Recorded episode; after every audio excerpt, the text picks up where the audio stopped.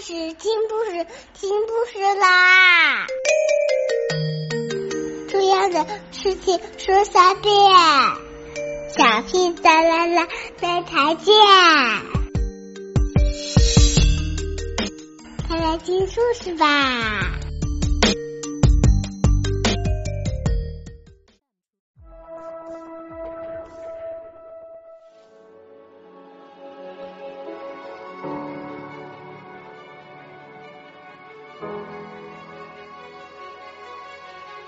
！we talk a lot about the power story. You know, as a tool and technique for transformation, for interpersonal preparation.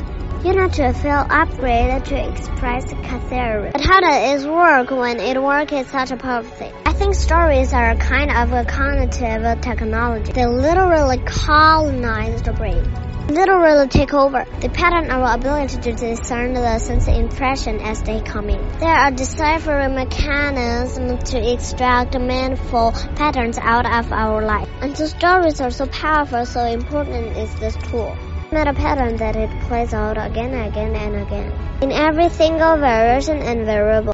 Joseph Campbell talks about the hero with a thousand feet. It's always the same hero because it's always teaching us the same lesson. It's always providing a map to turn every experience into a memorable experience. I almost feel that, that the human beings are embedded in their stories. Human race, who we are, is a story. We are narrative, mind is narrative. Consciousness is a self-reflecting answerness of pattern of story. So I think it's just, it's innate. We wouldn't be us without the powerful thing. It's a cathartic thing.